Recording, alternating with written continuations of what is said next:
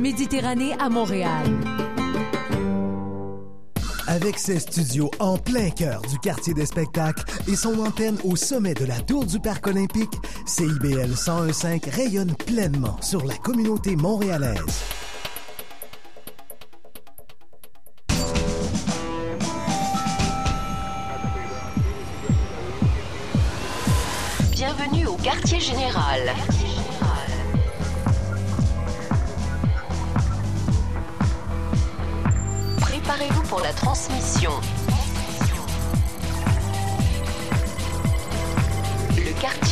Animé par Jordan Dupuis. Sur les ondes de CIBL 101.5. 19h au 105, animé Montréal avec la gang du quartier général jusqu'à 20h, jeudi 21 avril.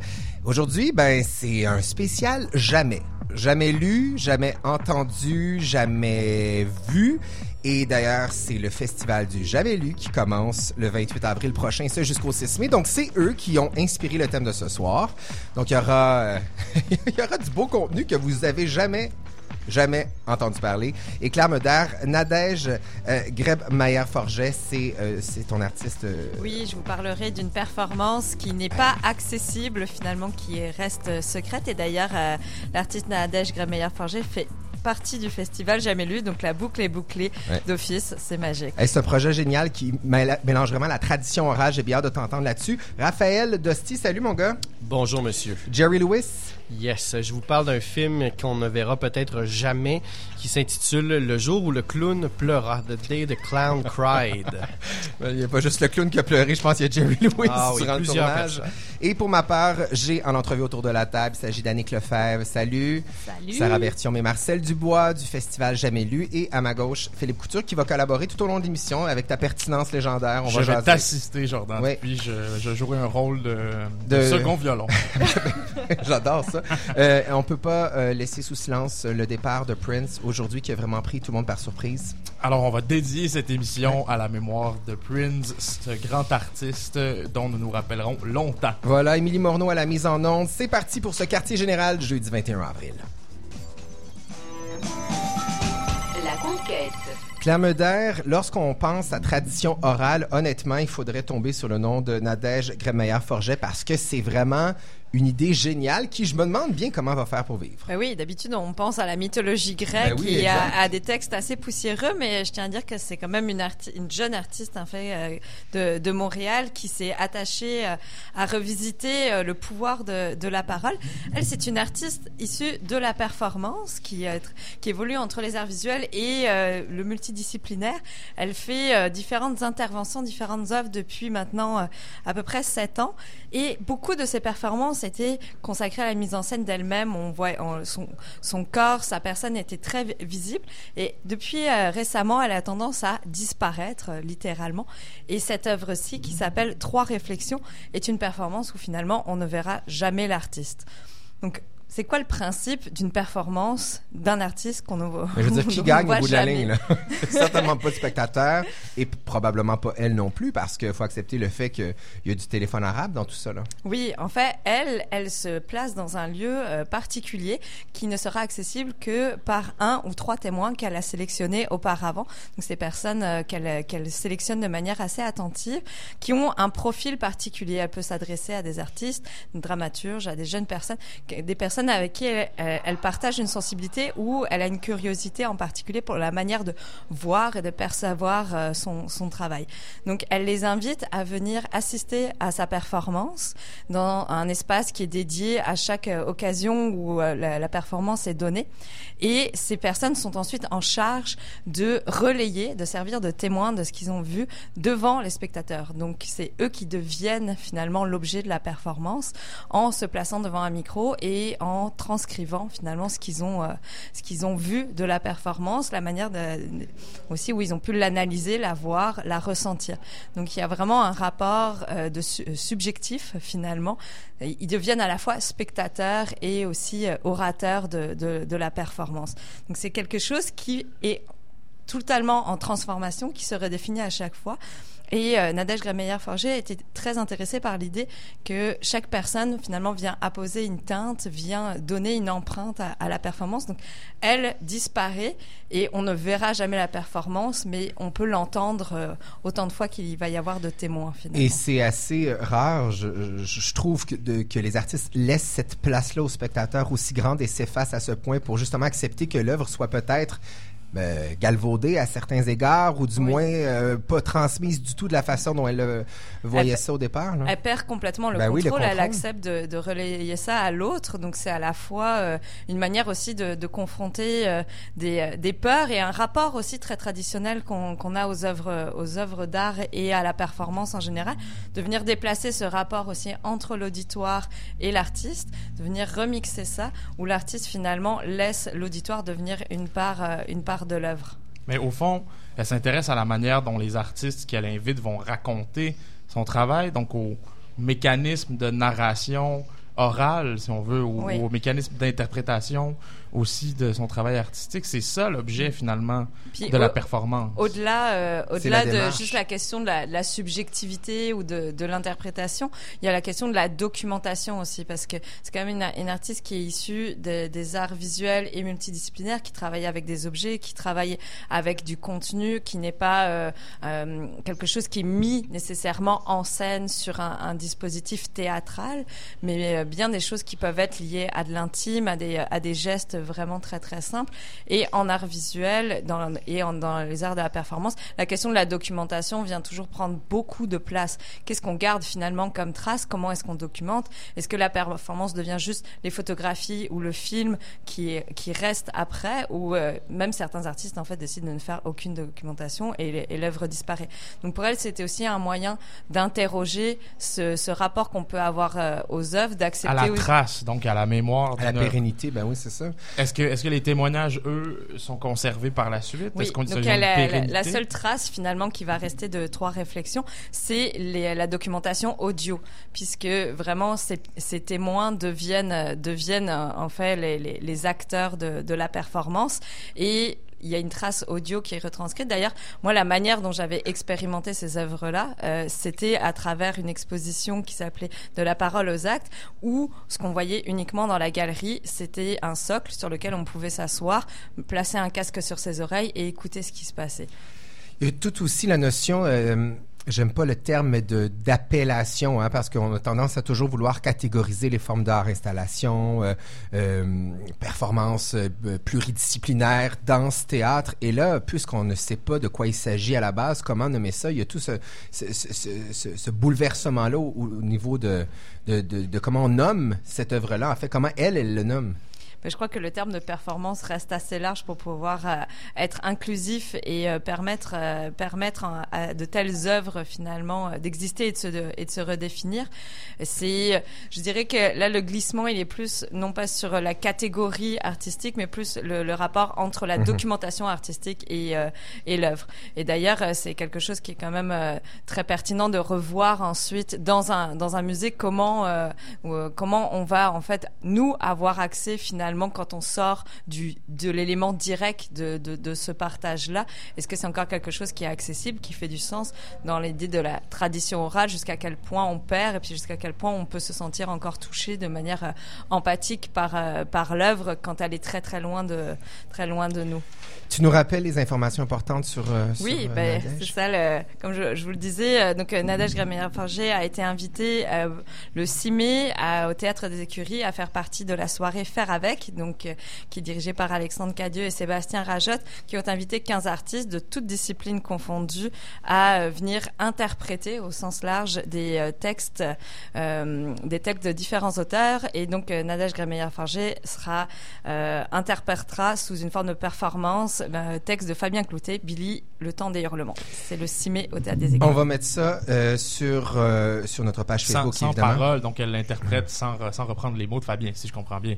On sait Oui. pas. pas. Méchant travail, hein. Mais c'est Marcel Dubois. Marcel, ouais. tu veux ajouter quelque chose? Si je peux juste amener une précision, en fait, on a demandé aux performeurs de s'inspirer des œuvres et d'en recréer une courte forme. Mhm. Donc, ils peuvent reprendre du texte ou pas du tout, ou juste reprendre des thématiques, ce Ils qu'ils prennent veulent. ce qu'ils veulent de Ils l'œuvre. font avec.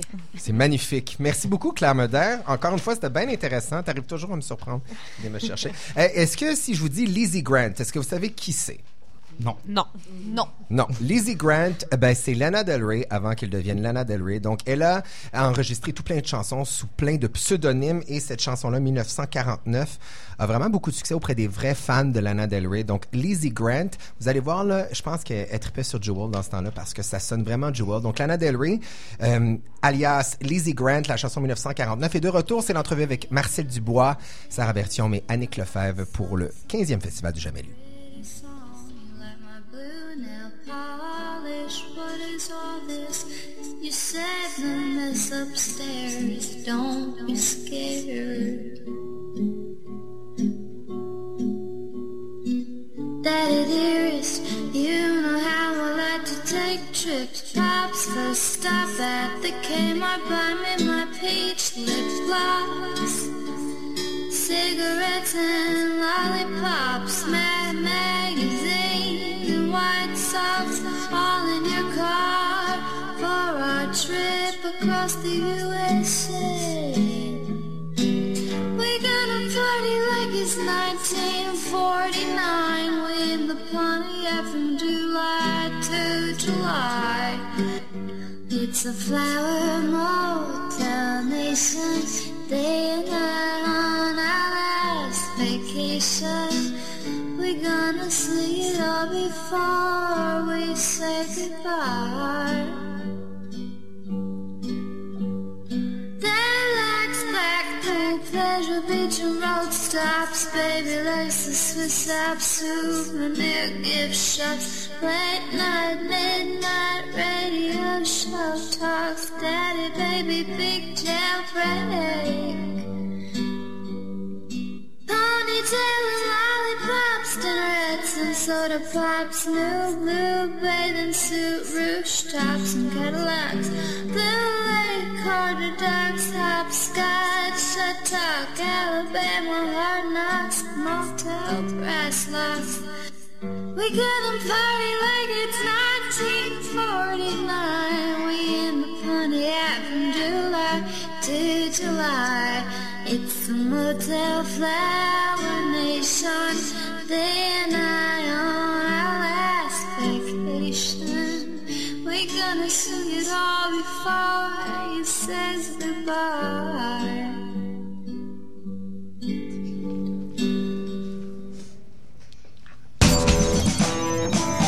L'interrogatoire. Entrevue de cette semaine, ce ce sont ces trois belles personnes autour de la table. Il s'agit d'Annick Lefebvre, Sarah Bertium et Marcel Dubois, directrice générale et artistique du Festival Jamais Lu. Salut. Bonjour. Content que tu reviennes à l'émission. Ça fait un bout, quand même. Ben, probablement un an. Ouais, peut-être deux, je pense, non? L'an non, l'an passé, t'es venu. l'année passée. Ah, je, je suis plus sûr. Je me suis ennuyé, en tout cas. Chose sûre. Euh, 15e festival du Jamais Lu qui prend, euh, qui prend place du 28 avril au 6 mai euh, de cette année, évidemment. Euh, 15e anniversaire, c'est long, c'est beaucoup. Moi, été surpris de voir que ça fait déjà 15 ans que le festival roule. Surtout qu'on a failli le perdre il y a quelques années avec certaines coupures. Et là, j'ai l'impression que le festival est plus fort que jamais. Est-ce que je me trompe?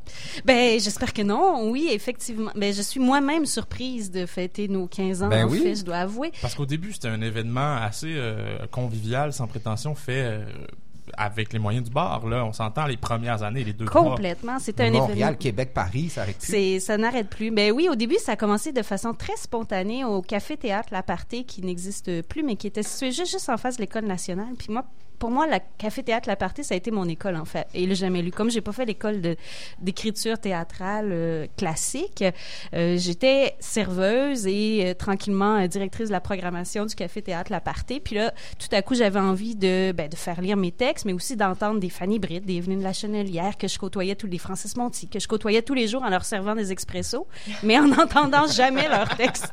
Alors, je me suis dit, ben, créons, avec mes collègues de l'époque, David Lavoie et Julie Gagné, créons un espace, lisons quelques textes. Ça a fait dix jours. Et depuis, ça n'a jamais arrêté de faire dix jours. Et je me suis toujours dit, tant que l'enthousiasme est là, on le fait. Puis le jour où je sentirai plus, je sentirai plus que ça vient de la base, on va fermer la shop. On n'est pas une institution, on n'est pas rien. Et force est d'admettre que ça s'est renouvelé et que ça s'est même amplifié à ma plus grande euh, surprise euh, personnelle. Oui, parce qu'il y a un réel engouement autour du jamais lu. Les gens ont hâte d'entendre ce qui va être lu. Mm. Euh, Il y, a- il y a tout plein d'expérimentations. Hein. Claire nous en a parlé tantôt. Mais qu'est-ce qui t'attire dans le, dans le jamais? c'est c'est le moment du possible, je pense. C'est le moment où euh, je pense que quand on est un auteur, je, peux, bon, je peux parler pour moi, mais je crois que mes collègues pourraient corroborer. euh, la pièce qu'on va écrire est toujours la meilleure, d'une part. Celle à venir, là, sera notre chef-d'œuvre à venir. Et euh, on a des grandes ambitions pour elle.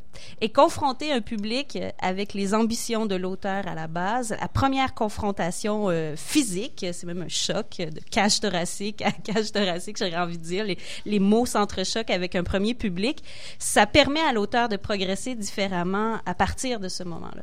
Donc, ce moment de, de, de, de cohabitation entre la réa- le, le fantasme et la réalité, moi, c'est ça qui me, que je trouve le plus... euh, Le la- Twilight Zone. oui, c'est à la fois fragile et magnifique. C'est, c'est, c'est, c'est un espace qui, qui moi, euh, je pourrais revivre des milliers de fois sans jamais m'en lasser. Ouais. C'est le moment où la solitude de l'auteur est brisée aussi, parce que Exact. le, le jamais lu, pour le fréquenter un peu chaque année, c'est un, un moment assez festif euh, pour Oui. un auteur de présenter son texte, parce qu'il y a une ambiance euh, conviviale, il y a une volonté de décloisonner les textes pour les faire euh, vivre dans un moment de fête presque. là. Que, co- comment vous le vivez, Sarah et Annick, ça? Ah, c'est vraiment ça. C'est vraiment l'idée de casser son texte puis de le, de le présenter aux gens, mais vraiment dans un esprit justement de, de famille, de convivialité. On sait que c'est les gens, euh, nos amis, le milieu. Donc c'est vraiment une première ébauche. Puis en même temps, il y a une grande, euh, il y a, c'est tellement, euh, il y a quelque chose d'un peu informel qui donne droit à l'erreur. Fait que c'est pas grave si ton texte est pas parfait, c'est pas un showcase. C'est vraiment une occasion de montrer ce que tu as fait, puis d'avoir des premiers feedbacks aussi des gens qui vont venir euh, écouter. Je me souviens, Annick, la première fois qu'on t'a reçu à l'émission, il y a quoi, à peu près 5 ans, 5-6 ans, peut-être? je, je sais peut-être même moins, mais le temps passe. Mais tu- on t'a reçu dans le cadre oui. du Jamais lu, justement. Tu allais présenter un de tes premiers textes. Genre, Euh, ce samedi, il pleuvait? Oui, je, ouais, Ah, mon Dieu, exactement. on a fait ça. Genre, je devais parler par monosyllabe puis pas être vraiment clair. Mais mettons que tu as pris des galons en matière d'entrevue, mais oui, oui, euh, t'étais, t'étais justement, tu, tu, tu, tu- amorçais tes âmes avec le jamais lu, ça te Ouais. rendait très fébrile, très nerveuse. Est-ce que pour la plupart, et là je m'adresse à vous trois, euh, Marcel, tu peux répondre si tu veux, euh, est-ce que le jamais lu, c'est aussi une certification pour les, les gens qui veulent écrire je suis un auteur, je, puisqu'on m'accepte dans une programmation? Y a-t-il Ben- une espèce de ISO 9002 de l'écriture, Ben, je peux quand même parler pour moi dans le sens où, tu sais, je veux dire, euh, je suis arrivée euh, au théâtre un peu par la bande. Euh, j'ai- effectivement pas fait d'école en écriture. Euh, c'est des amis qui m'ont inscrite au Jamais lu. Je me suis même pas inscrite moi-même, là. Fait que c'est- dire si, genre, le Jamais lu est venu, effectivement, est venu confirmer un truc, là. Fait que oui, je pense que ça se peut pour certains auteurs. Je pense que c'est une voie qui est, qui à la fois euh, intéressante et stimulante. Là. Ça Et- se peut, ça. Je peux, je peux Ben rebondir oui, avec euh, mon propre cas de figure. Moi, j'avais gagné euh, le concours de l'égrégore. J'étudiais à. Sainte-Thérèse, au cégep. J'étudiais comme comédienne, puis moi, dans la vie, je voulais être comédienne, je m'ennuyais là-dessus. Puis là, j'ai gagné l'égrégore, ça l'a ouvert. Puis la première fois que j'ai entendu mon texte, c'était une mise en scène, une mise en lecture de Geoffrey Gacquard qui était super. Puis c'est la première fois que j'ai entendu mon texte, puis que je me suis dit, hey, ça se pourrait peut-être faire ça dans la vie, tu sais, être une auteure dramatique. Ça t'a ouvert, ça t'a décloisonné des oui, choses. ça m'a vraiment confirmé en fait qu'il se passait quelque chose puis que c'était possible. Puis les Grégor, ça continue chaque année. À chaque année, il y a un texte qui est choisi. Puis je pense que ça peut vraiment avoir cette fonction-là de, de révéler des auteurs puis de leur donner euh, justement la, la chance d'y aller.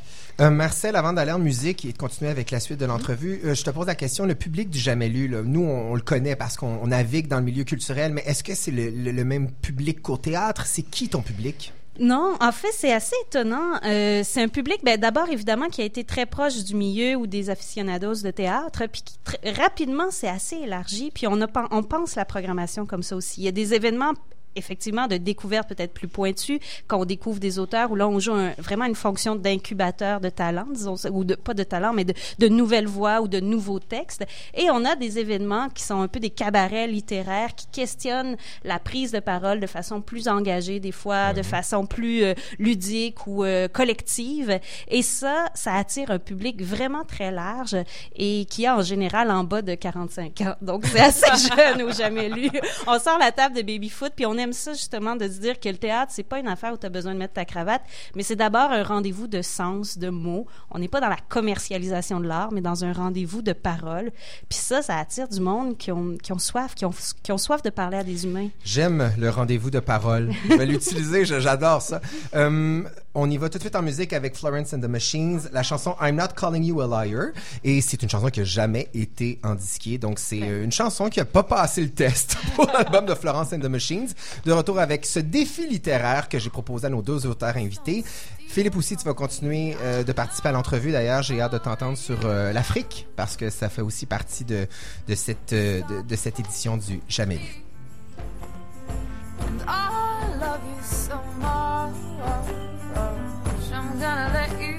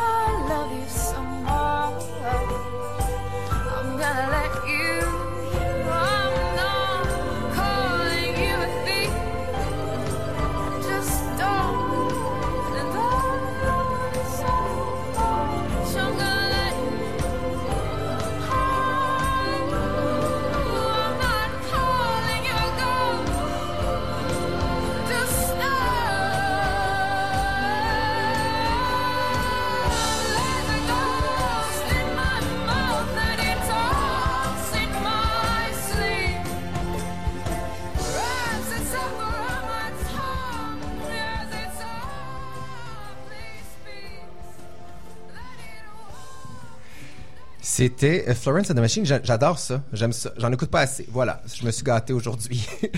Euh, je veux euh, vous dire que j'ai proposé un défi littéraire à Sarah Bertillon, mais à Annick Lefebvre. Elles ont accepté au la main, donc une bonne main d'applaudissements. Et Marcel Ah, ouais. Dubois, ben oui, c'est vrai. Aussi, c'est vrai.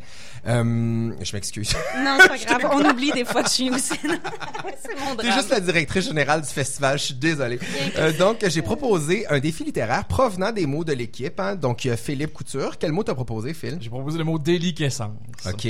Raphaël? Moi, j'ai proposé le mot pléthore. Pléthore. Et Claire Moder, qu'est-ce que tu as proposé comme mot? Sauvage. Sauvage. Donc, pléthore, sauvage et déliquescence. Je sais pas du tout qui de vous a choisi quoi. Euh, tiens, commençons par, euh, par la directrice générale. Oh, c'est un texte c'est un suivi. collectif. Ah, c'est un collectif. C'est un Bon, collectif. ben, génial. Oui, Je sais suivi, Ah, là. ok, On oui. C'est s'est dit, on, Ah, on vous livre le jamais lu. Ah, c'est ce extraordinaire. défi. Donc, vous avez travaillé. Je savais pas, vous avez travaillé ensemble. Ben, on pensait que tu voulais qu'on travaille. Moi, je voulais une pleine liberté. Vous avez décidé de travailler ensemble. Je trouve ça beau. On fait ça depuis des mois, on se lâche pas. c'est ça, exactement. Donc, euh, donc euh, je vous écoute. Je suis excité un peu. C'est parti. OK. Le jamais lu, c'est avant tout une pléthore de textes inédits. Des textes jeunes, très jeunes même, des textes nouveaux-nés, des textes qui sortent à peine de la tête de leur auteur, des mains de leur metteur en scène, de la bouche de leurs acteurs, des textes encore humides, encore chauds, encore frétillants, tout excités de pousser leur premier cri.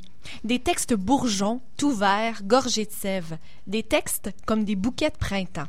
Embrasser large, c'est l'antidéliquescence de corps et d'esprit tout aussi poreux que curieux. C'est la douce friction d'individus avides de rencontres publiques, d'amalgames de tripes et d'échanges de fluides qui sécrètent des endorphines. Embrasser large, c'est accueillir Québec, Paris, le Canada francophone et la planète au grand crise de complet. C'est s'ouvrir littéralement aux autres pour que le party de nos 15 ans célèbre aussi ceux qui nous attirent, qui nous inspirent et nous poussent à devenir meilleurs. Esprit sauvage rassemblé en meute joyeuse, voilà ce que nous sommes. L'écriture est un acte qui demande de voler du temps. Voler du temps à la productivité, s'abstraire de la normalité, ruer fort pour repousser les évidences et les pièges à la con des internets qui gobent notre temps, notre cerveau, notre unicité. Sauvage, il faut le rester pour écrire. Et parfois, au milieu de cette grande résistance solitaire, lever la tête et voir d'autres bêtes aimantes et assoiffées qui pratiquent notre métier voir aussi un public qui partage nos rêves indomptés, qui tend l'oreille à nos histoires inventées. Le jamais lu est certainement devenu ça en quinze ans, un repère, un repère d'esprits fougueux qui viennent d'ici et d'ailleurs, qui piaffent, grondent, aiment, dévorent, esprits dramatiques qui ont sauvagement envie qu'on soit rendu au 28 avril. Oh wow, bravo! Hey, c'est, je m'attendais pas à quelque chose d'aussi poétique et enflammé. Vous me donnez envie de prendre ma casserole puis avoir un t-shirt du Javelin. Promener dans Rosemont, petite patrie. Bravo les filles, c'est super inspirant, c'est très beau. Et puis vous pouvez le publier sur votre site web. Comment vous avez trouvé ça, travailler avec la contrainte d'un mot? Ben, écoute, on, est quand même habitué, je pense, de travailler dans la contrainte en général. Euh, tu sais, moi, moi, ce que, ce que je ben, en fait, ce qui m'intéresserait dans, dans les années futures, c'est vraiment de, de me donner la, euh, la chance euh, de, de, de me mettre dans, dans, dans l'eau chaude comme le font les appendices cette année et, et, et qui, qui, qui prennent en fait en charge de les 125 mots, je crois. que- 145. 145 mots qui ont été donnés au, Au au, don. au microdon du jamais lu. Et puis là, tu sais, ça représente comme un, un défi gigantesque de, de, De créer un texte avec, avec tout tous ça. ces mots-là, tu sais. Mais, mais juste un, ça va, franchement. genre. Comment vous avez collaboré pour la création de ce superbe texte-là? Est-ce que vous avez tous les trois fait vos parties? Comment vous... Oui, on a fait un petit texte à relais. Donc, euh, j'ai commencé avec ma petite pléthore et j'ai emailé. C'est toi qui as pogné Oui, Pléthore. j'ai j'ai pogné pléthore et j'ai, euh, j'ai, j'ai, c'est de la petite, de la petite création euh, par email comme ça, euh, ça. Ça va bien, ça se fait bien. Il me semble que c'est toi qui as pogné déliquescence, hein? Mais écoute, Alors, euh, ajouter c'est- anti, pour- ah, ça fait anti-déliquescence quand même assez compliqué la vie, Annick Lefebvre. Elle est comme ça. je me complique la vie si c'est comme. euh, Les filles, je m'adresse, merci Marcella d'avoir participé euh, à, à l'exercice. Euh, les filles, vous êtes co-directrice artistique du festival en compagnie de Sébastien David. Euh, Qu'est-ce que ça implique d'être co-directrice artistique du Jamais lu? Ben, ça implique d'abord de, de, faire, euh, d'être sur le comité de lecture, donc de, de, recevoir cette, euh, cette grande masse de textes qui sont soumis au jamais lu, puis de, d'établir avec Marcel la ligne éditoriale. Donc, c'est vraiment le fun d'avoir accès à la matière première, à toutes les paroles euh, diverses de tous les auteurs, puis de vraiment faire un choix en se disant, bon, cette année, qu'est-ce qu'on veut dire? Quels sont les... les, axes euh, qui se, qui se dégagent de ces textes-là. Qu'est-ce qu'on dit en 2016 quand on monte sur un stage euh, puis qu'on lit un texte pour la première fois? Puis de faire une sélection comme ça en, en choisissant, dans le fond, ce que ce 15e anniversaire va, va être. C'est un beau mandat, hein? Oui, c'est, ce n'est pas... Ce n'est pas, Ce n'est pas rien. Ce n'est pas peu dire. Voilà, et Oh. toi, Annick? Ben, écoute, euh, c'est aussi euh, euh, prendre sur nous euh, tous les événements spéciaux qui, qui gravitent autour du jamais lu. Donc, une soirée d'ouverture, une soirée de clôture. euh, c'est de. Voilà. J'allais demander Oui, en fait si quelque chose se dégage des textes de cette année, puisque ça a été ça votre travail, donc de, de poser un regard éditorial sur les, les propositions. Est-ce que est-ce qu'il y a une ligne qui se trace, un, un- Ben, c'est des textes qui sont très tournés vers euh, vers vers l'extérieur. Je dirais, tiens, il y a eu des auditions, des, des auditions, Hey, il y a- il y a des éditions euh, précédemment qui étaient plus sur euh, sur la terre ou l'aspect sauvage, sais, où il y avait des thèmes euh, plus euh, Retour aux sources. Retour aux Ouais. sources et tout. Là, on sent qu'il y a vraiment une, une espèce d'ouverture euh, vers l'extérieur. On a des textes sur euh, Edward Snowden, on a des textes qui parlent beaucoup de, de féminisme, on a des textes qui sont vraiment sur des enjeux sociaux. On sent que les auteurs ont envie envie de réfléchir sur euh, Sur l'actuel. sur Oui. l'actuel, sur des grands enjeux de société. beaucoup la, la, la question de dire c'est- comment on, on résiste ou comment on se positionne face à une certaine accélération du monde, face à une espèce de dépossession de, du quotidien ou de, des identités. Il y a, il y a beaucoup ça. Euh, puis ça, ça va chercher. On, effectivement, en 15 ans, mettons, je peux avoir vu différents courants. Il y a eu un courant très identitaire, euh, plus euh, plus près de, de soi euh, au début, euh, un courant vraiment plus euh, justement retour à l'extérieur de la ville. Et là, on sent que c'est nous dans le monde, vraiment plus. C'est nous face aux technologies dans le monde, beaucoup, beaucoup. Ouais. Wow, ça sonne une belle édition. On prend un petit moment pour aller en pause publicitaire et de retour avec cette suite de l'entrevue du 15e Festival du Jamais Lu et le reste de l'émission. C'est parti! Le printemps est arrivé chez la salle Fiat. Obtenez une Fiat 500 4 roues motrices à 0% à la location. De plus, nous vous offrons une carte cadeau de 250 dollars à l'achat ou à la location d'un de nos véhicules en inventaire. La salle Fiat, où le service et la qualité font toute la différence. Visitez lasallefiat.com. Donc cet étui-là, Paul, nettoie notre téléphone pendant qu'il recharge. Et oui, il s'agit de déposer le téléphone dans l'étui et les rayons UV euh, vont détruire complètement les bactéries en moins de 4 minutes. Il y a quelqu'un sur Twitter qui demande est-ce que ça va être compatible avec n'importe quel téléphone? Non seulement c'est compatible avec tous les téléphones, mais n'importe quel objet que l'on peut insérer dans l'étui peut être nettoyé ainsi. Les oranges pressées, soyez interactifs, votre opinion compte. En semaine, dès 6 heures, avec Julien Poirier-Malo et son équipe, à CIBL 101.5 Montréal. La radio citoyenne de Montréal. Symbiose, l'émission des musiques expérimentales. Animée par Albéric et Eric, Symbiose vous transportera hors des sentiers battus. Art sonore, musique minimale et électronique, post-rock, krautrock et bien d'autres seront au menu de l'émission. Durant une heure, laissez vos oreilles découvrir des univers musicaux hors du commun et des prestations en direct d'artistes de la scène locale. Symbiose, c'est le rendez-vous musical à ne pas manquer tous les lundis soirs de 23h à minuit sur les ondes de CIBL 101.5 à Montréal. Vous écoutez CIBL 101.5. Le quartier général. On est de retour euh, au QG euh, avec Marcel Dubois, Sarah Berthiaume et Yannick Lefebvre qui sont là pour nous parler du festival du Jamais Lu. Philippe Couture au micro en compagnie de Jordan Dupuis. Et euh, bon, on vous a demandé euh, avant la pause de nous écrire un texte sur le Jamais Lu avec euh, des contraintes. Et il y a été question quand même beaucoup de la dimension euh, internationale euh, du festival dans, dans votre texte. Alors j'ai envie qu'on parle de ça, euh, notamment du rapport que le Jamais Lu entretient avec la francophonie, qui s'est accentué beaucoup au fil des années. Marcel, tu as développé des partenariats euh, avec des auteurs un peu partout en France, en Belgique. Euh, Sarah, toi, tu es allé travailler à Bruxelles et Annick aussi récemment, je pense. Donc, le Jamais Lu a, a tissé des liens avec la francophonie, également avec l'Afrique, un peu francophone, qui est négligée parfois dans euh, le rapport que le Québec entretient avec les dramaturgies francophones. Euh, c'est important euh, au Jamais Lu, cette, volonté d'aller vers la francophonie. Pourquoi, comment? Absolument. Ben, en- euh, je, vais prendre la, balle et je vous la passerai en chemin.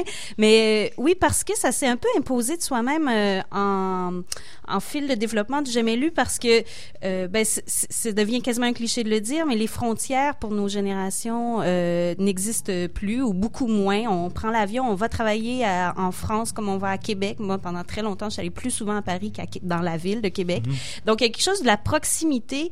Euh, on a l'impression qu'on participe à la même chose et de ne et je trouvais qu'à Montréal, ça me manquait d'avoir ce retour-là. Souvent, nous, comme artistes, on est invités à l'étranger et on fait partie de ce grand tout francophone. Et, souvent, au Québec, comme on est beaucoup dans une culture de résistance francophone en Amérique du Nord, on oublie que la francophonie, c'est beaucoup plus vaste que nous et on oublie de sortir de notre regard un peu nombriliste, des fois, au niveau de, la- de, de ce que c'est qu'une parole francophone.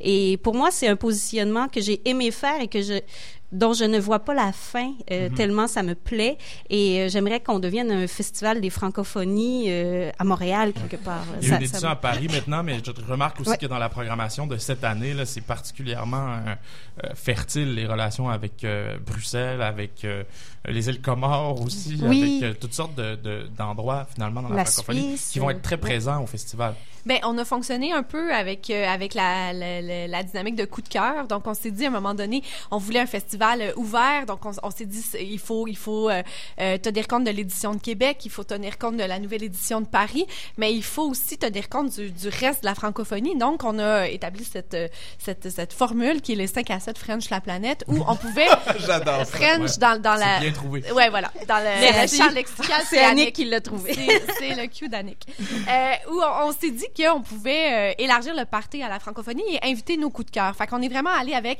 qui sont les incontournables, qui sont les gens qu'on a rencontrés justement à l'étranger puis qu'on on peut pas ne pas inviter à fêter avec nous.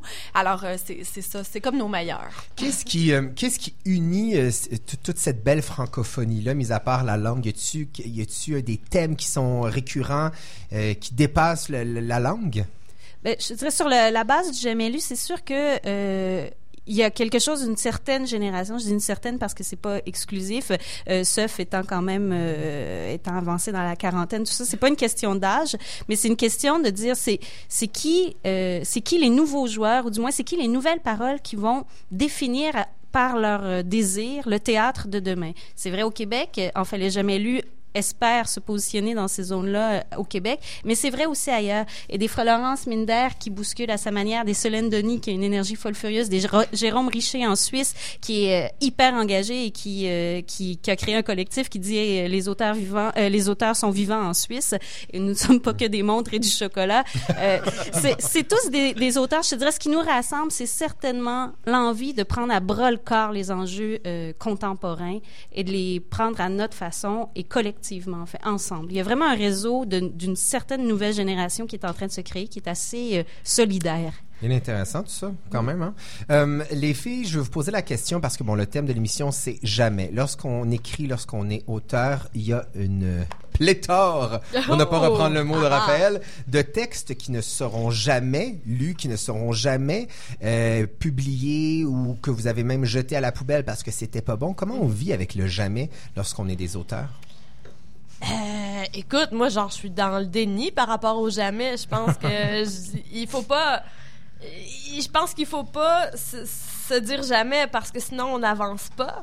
En même temps, euh, en même temps, c'est bon le jamais parce que tu sais, euh, je pense qu'il y a des choses qui c'est bien correct qui restent dans nos tiroirs puis qui qui soient jamais propulsés vers une scène. Mais je pense qu'en fait, sais, c'est une grande chaîne puis je pense que c'est un maillon qui se doit d'exister.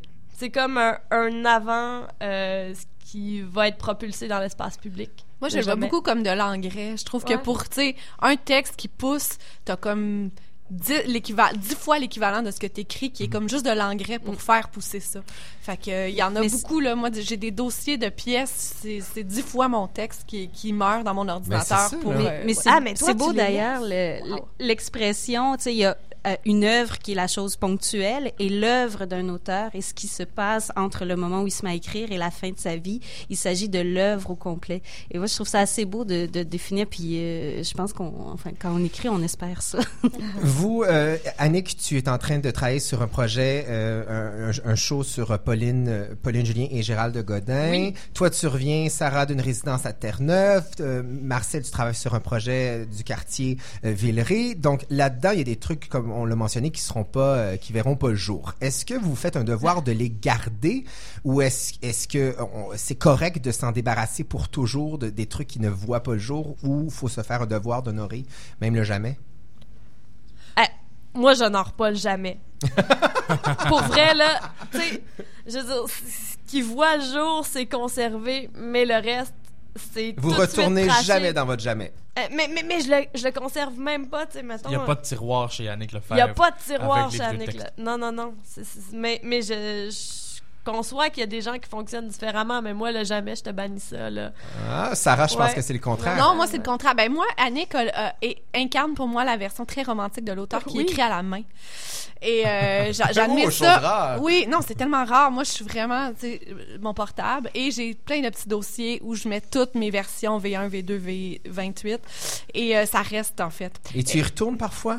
C'est rare, mais ça m'arrive d'y retourner et c'est assez, c'est assez intéressant. Dans 40 ans, les universitaires vont pouvoir aller fouiller dans Exact, ces ben oui, c'est faire ça que la je fais pas ça. de l'œuvre de Sarah. Je veux Mais- pas mais me retrouver bon. dans un musée cheap, c'est ça mon. Mais c'est bon aussi pour faire du recyclage. Hein. Tu sais, tu peux prendre la scène que tu n'as pas mis dans ta pièce puis repartir, une, tu sais, faire des boutures de texte. Faire des vraiment dans boutures de l'horticole, dans la horticulture. C'est le thème, hein, je pense que c'est le thème. Toi, Marcel, qu'est-ce que tu fais avec ce qui va pas Moi, j'ai un cahier. euh, J'imagine que je suis une, ver- une version mitoyenne. Je suis, euh, j'ai un cahier des, un, un cahier de cimetière des répliques que j'aime. Oh, j'aime ça. C'est-à-dire que quand euh, il faut se méfier quand on écrit un texte, il faut se méfier de la réplique qu'on aime parce que des fois elle ne sert pas du tout le texte, mais elle est là pour nous nous faire plaisir à nous comme auteurs. Alors euh, je me fais un devoir de les mettre dans un petit cahier et j'y retourne des fois. Des fois ça inspire autre chose, mais c'est comme mon, mon petit jardin personnel de phrases que j'ai aimées mais qui n'ont pas servi. Vous êtes inspirantes, les filles. Merci beaucoup d'avoir participé à cette entrevue-là. Donc, Annick Lefebvre, Sarah Bertium et Marcel Dubois pour le 15e Festival du Jamais Lu. Ça prend,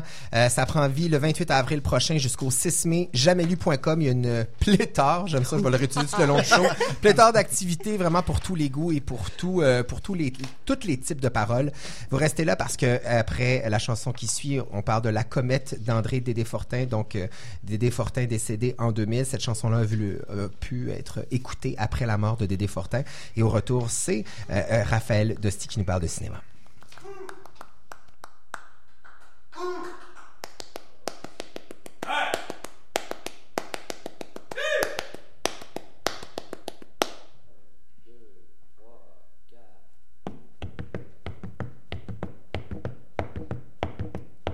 Comme le temps est pesant en mon âme escogriffe, un grand ciel menaçant, un éclair qui me crie. Ton cœur est malicieux, ton esprit dans ses griffes ne peut rien faire pour toi, et tu es tout petit. Les nuages voyageurs font des dessins abstraits. Ils me parlent de bonheur que jamais je n'entends. Je pourrais faire comme eux et partir sans délai, léger comme une poussière transportée par le vent. Et dans la solitude de ma danse aérienne, le courage revenu, je trouverai les mots. Je réciterai sans cesse des prières pour que vienne la douceur du silence d'un éternel repos. Mais Épuisé que je suis, je remets à plus tard le jour de mon départ pour une autre planète. Si seulement je pouvais étouffer mon cafard, une voix chaude me dirait Tu brilles comme une comète.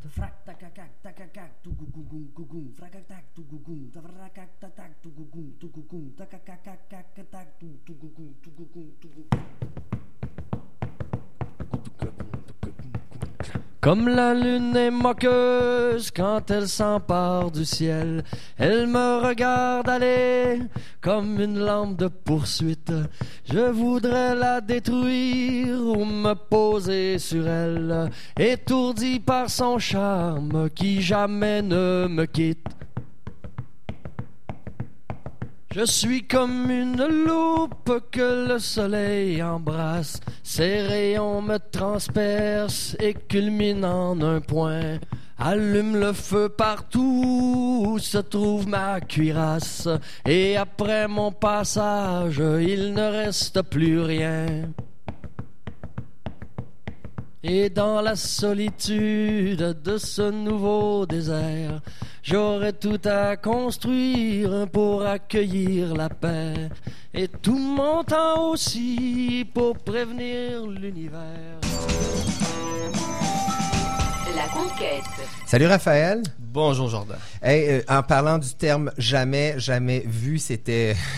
fallait, fallait qu'on en Je suis parle. bien heureux que tu aies choisi le mot pléthore et que tu l'aies utilisé à plusieurs Oui, fois. hein, je t'ai fait dans honneur. le sens contraire de ce qu'on parle aujourd'hui. On parle d'abondance Oui. et de pléthore.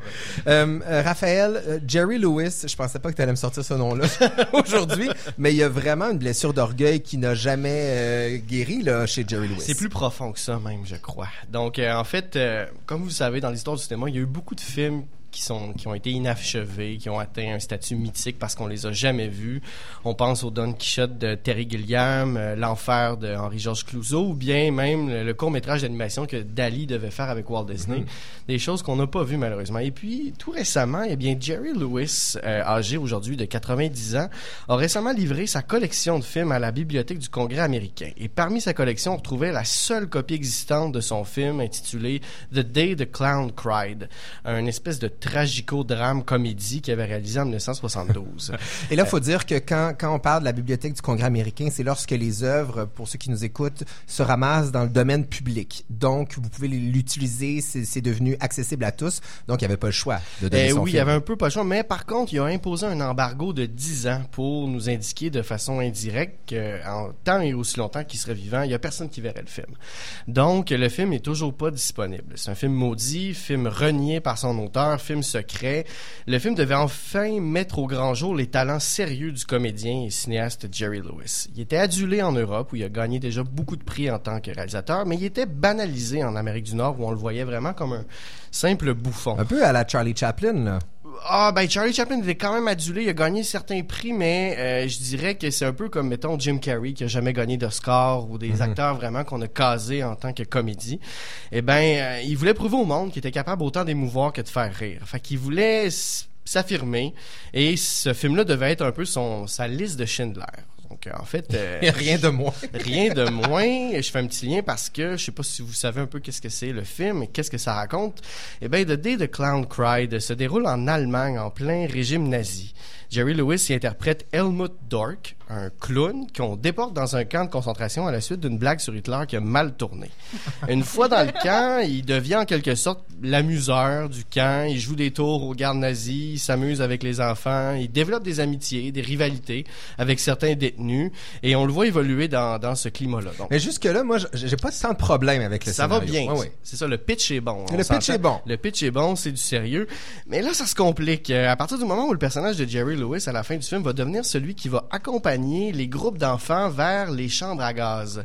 C'est lui qui va les accompagner jusqu'aux douches, il va les charmer, il va les distraire pour essayer de leur faire oublier la rudesse et la difficulté des camps de concentration. Jusque-là, ça va encore bien. Ça va encore bien, mais il va les accompagner jusqu'à la mort. Donc, le clown va un peu devenir la figure de la délivrance et de la mort. Je- qui- le, le- le malaise commence à prendre vie. et le malaise, je veux dire, au plan, on parle, au plan du texte, je trouve ça quand même encore intéressant, mais c'est quand on le voit, et là, c'est là que les premières images ont été diffusées euh, tout récemment, et lorsqu'on le voit enseveli sous le corps d'enfants morts dans la chambre à gaz avec le maquillage de clown et lui qui pleure, il y a un petit malaise. Et euh, c'est ça. Donc, c'est à partir de là que là, il y a eu un petit décrochage. Pour vous, pour revenir au tournage, euh, Jerry Lewis s'en rendait compte lui-même parce qu'il voyait les ruptures de ton s'accumuler au fur et à mesure. Il passait du très sérieux au très drôle. Et dans tout ça, il devait tout le temps réécrire son scénario en réduisant la bouffonnerie, réduire l'humour, réduire les jokes pour réussir à réatteindre le niveau sérieux. Ce qu'il n'a pas réussi à, ce qu'il a pas réussi à faire. Le film a été tourné en Suède et il s'est sauvé à la fin du tournage avec les dernières images du film. et, Ça n'a euh, pas de sens. Juste cette histoire-là devrait avoir un film. euh, techniquement, Ouais. oui, Ouais. c'est bien parti. Et là, il visionne le film à son retour en Amérique et là, il se rend compte que non, ça passe pas. Il fait visionner à son ami Harry Shearer, qui d'ailleurs, on le connaît, il a fait la voix de Ned Flanders et de Skinner dans Les Simpsons, dans la version américaine. Et lui-même, Harry Shearer, étant, étant un des seuls à avoir vu le film, à chaque fois qu'il est invité dans une émission de radio ou quoi que ce soit, il plug puis il dit à quel point c'est un des pires films de tous les temps. Ce qui fait augmenter le niveau d'intérêt envers ce navet-là. Exactement. de constater. Mais là, tu dis qu'il y a certaines images qui ont, qui, qui ont vu le jour. là. Exactement. C'est des images statiques, c'est pas des images animées, c'est seulement des stills du film.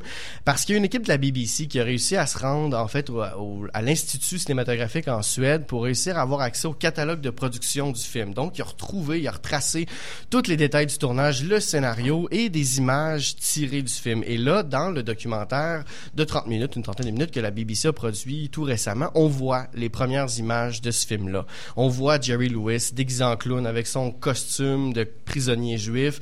On le voit, comme je vous disais, dans la chambre à gaz. On le voit interagir avec d'autres personnages. Donc, on en sait un peu plus. C'est ce qui fait encore le côté mythe, selon moi, du film, c'est que le film est achevé. Le film a été monté, a été terminé et il est remisé quelque part. Il y en a une seule copie et on sait où elle se trouve Mais. Lewis n'a jamais voulu le détruire pour autant, donc il est conscient de peut-être que ce film a une certaine valeur, même, Oui, si, même si souvent. lui ne veut pas le voir finalement. C'est ça qui crée aussi le mystère derrière ça. Je pense Ouais, que chaque cinéphile essaie d'imaginer ce film-là comme un chef-d'œuvre, et dans la réalité, c'est peut-être pas le cas. Lui-même, Lewis, il s'emporte à chaque fois qu'on parle de ce film-là. Son biographe, il s'est engueulé solidement avec lui, et il l'a menacé physiquement, euh, lui disant ne plus jamais poser de questions là-dessus, jusqu'en 2013, où Jerry Lewis a été l'invité d'honneur au Festival de Cannes, et là, il a répondu enfin à la question est-ce qu'un jour on va voir le film? Il a répondu évidemment non. Et il dit est-ce que vous voulez savoir pourquoi? Et là, tout le monde Ben a dit oui. oui. Tout le monde a applaudi dans la salle. Tout le monde savait que sa relation avec ce film-là. Donc, il a expliqué à quel point il était extrêmement embarrassé envers ce film-là. Il en a honte.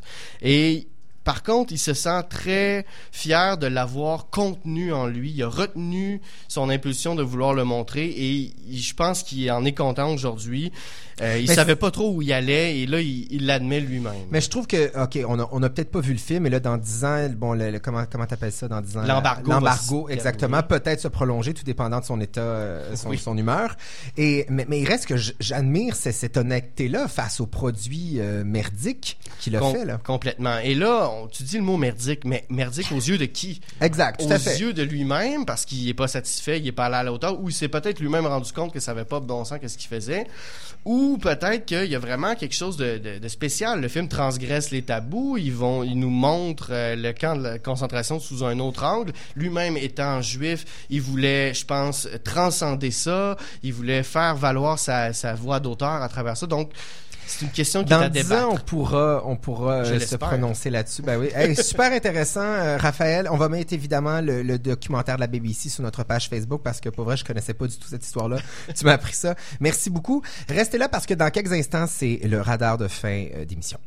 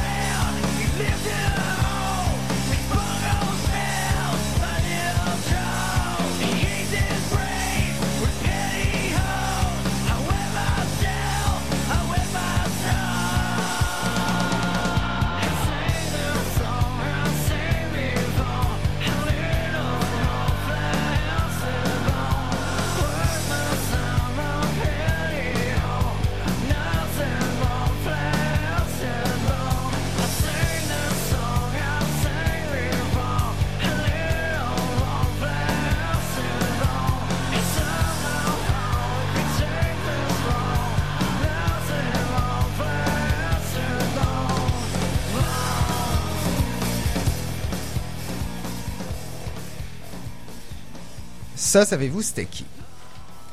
Vous êtes supposé dire non, on savait pas c'était qui. Non, c'est pas c'était qui. On attend la réponse. Bon, ben voilà, vous, vous reconnaissez pas Nirvana?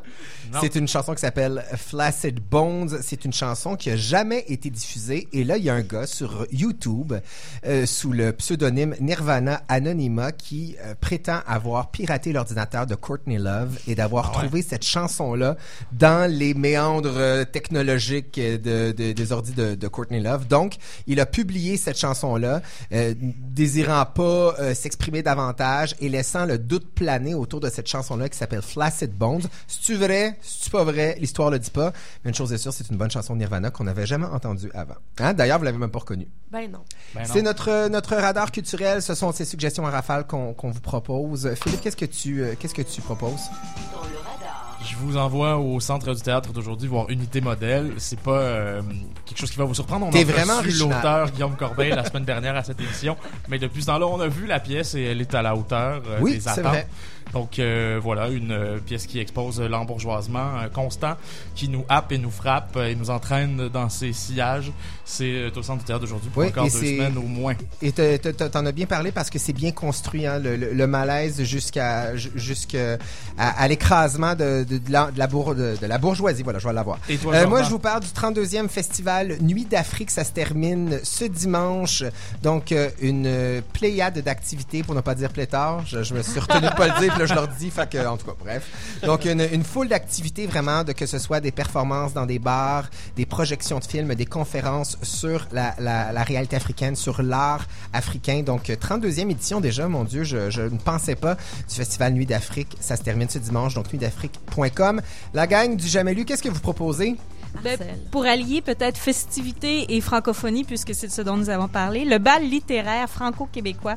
Bal Ah, littéraire wow. en Azerty Querty, deux auteurs euh, québécois, euh, deux auteurs français, qui, françaises en l'occurrence, deux filles euh, qui nous viennent de, de la France, vont écrire un bal littéraire. C'est quoi un bal littéraire? Ouais, c'est quoi ça? euh, c'est huit épisodes qui vont écrire en 72 heures à peu Quand près. même. Ils vont s'inspirer de la ligne éditoriale Embrasser large.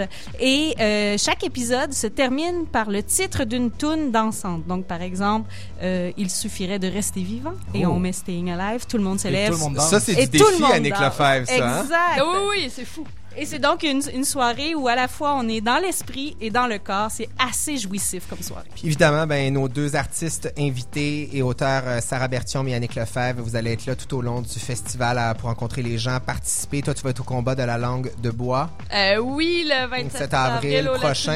et euh, je vais vous parler euh, de, de- des revers de c'est quoi faire un coup de gueule euh, dans l'espace public. Ah, oh! Et toi, ta résidence à Terre-Neuve, ça donne, ça donne quoi?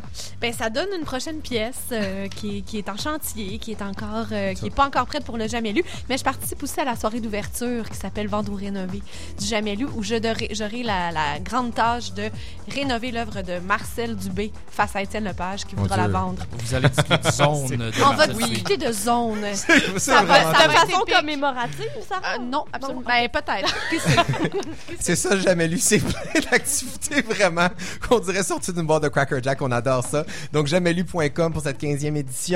Raphaël Dosti, je me retourne vers toi. Oui, je vous propose Louder Than Bombs, le plus récent film de Joachim Trier, celui qui nous avait fait Oslo 31 août. D'ailleurs, petit, euh, petit potin, j'avais croisé Xavier Dolan à la sortie de cette projection du film. Il avait les yeux en larmes. Oh, Donc, si euh, Xavier Breuil, on va aimer ça. C'est ça, Louder Than Bombs, ça réunit Isabelle Huppert, euh, Gabriel Byrne et Jesse Eisenberg. Casting international, réalisateur international. Ça prend l'affiche vendredi. Bon, voilà. Et Claire Meder, ma Eh chérie? ben, pour conclure, ben, moi, je vous envoie au lit. Voilà. Dans le cadre du Festival des Arts Imprimés de Montréal, je vous envoie plus spécifiquement à Art Prime, qui a dédié euh, un petit projet d'édition expo, vente, euh, de- autour des arts imprimés, qui est dédié au thème du lit. Donc, c'est des artistes qui ont répondu à l'appel en euh, se pliant à la contrainte de penser art imprimé et lit et toutes les activités que l'on peut faire dans un lit. Je vous laisse la surprise. C'est au Belgo euh, à Art Prime du 19 avril au 14 mai 2016. Merci beaucoup, Meder. Euh, merci à toute l'équipe de l'émission de ce soir. C'était fort agréable. Donc, euh, merci à Émilie Morneau à la mise en onde. On vous laisse avec Antoine Léveillé jusqu'à 21h30, toujours à CIBL 105 Animé Montréal.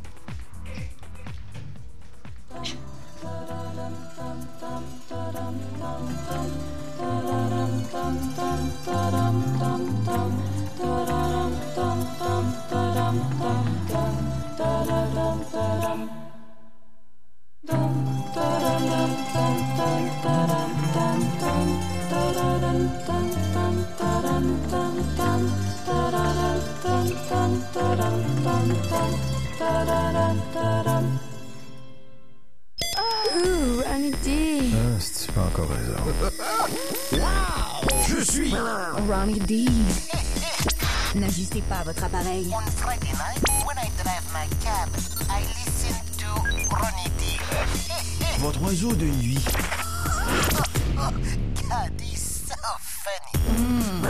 Ronnie D.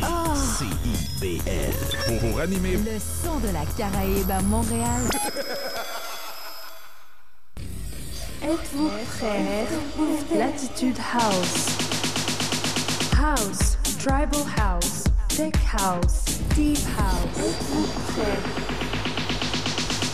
Chaque samedi à minuit, vous voyagez en première classe avec DJ Maximiliano à bord de Latitude House.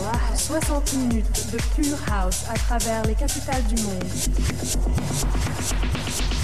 Samedi, minuit, DJ Massimiliano, Latitude House.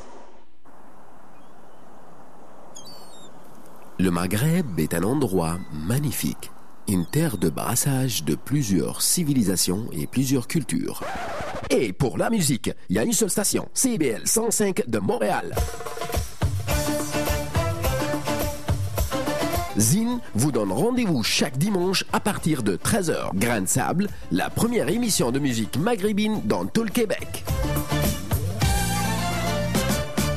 Vous cherchez un magazine d'actualité, de l'information, de la bonne musique ou des entrevues. Vous choisissez à la... Avec ses studios en plein cœur du quartier des spectacles et son antenne au sommet de la tour du Parc olympique, CIBL 1015 rayonne pleinement sur la communauté montréalaise.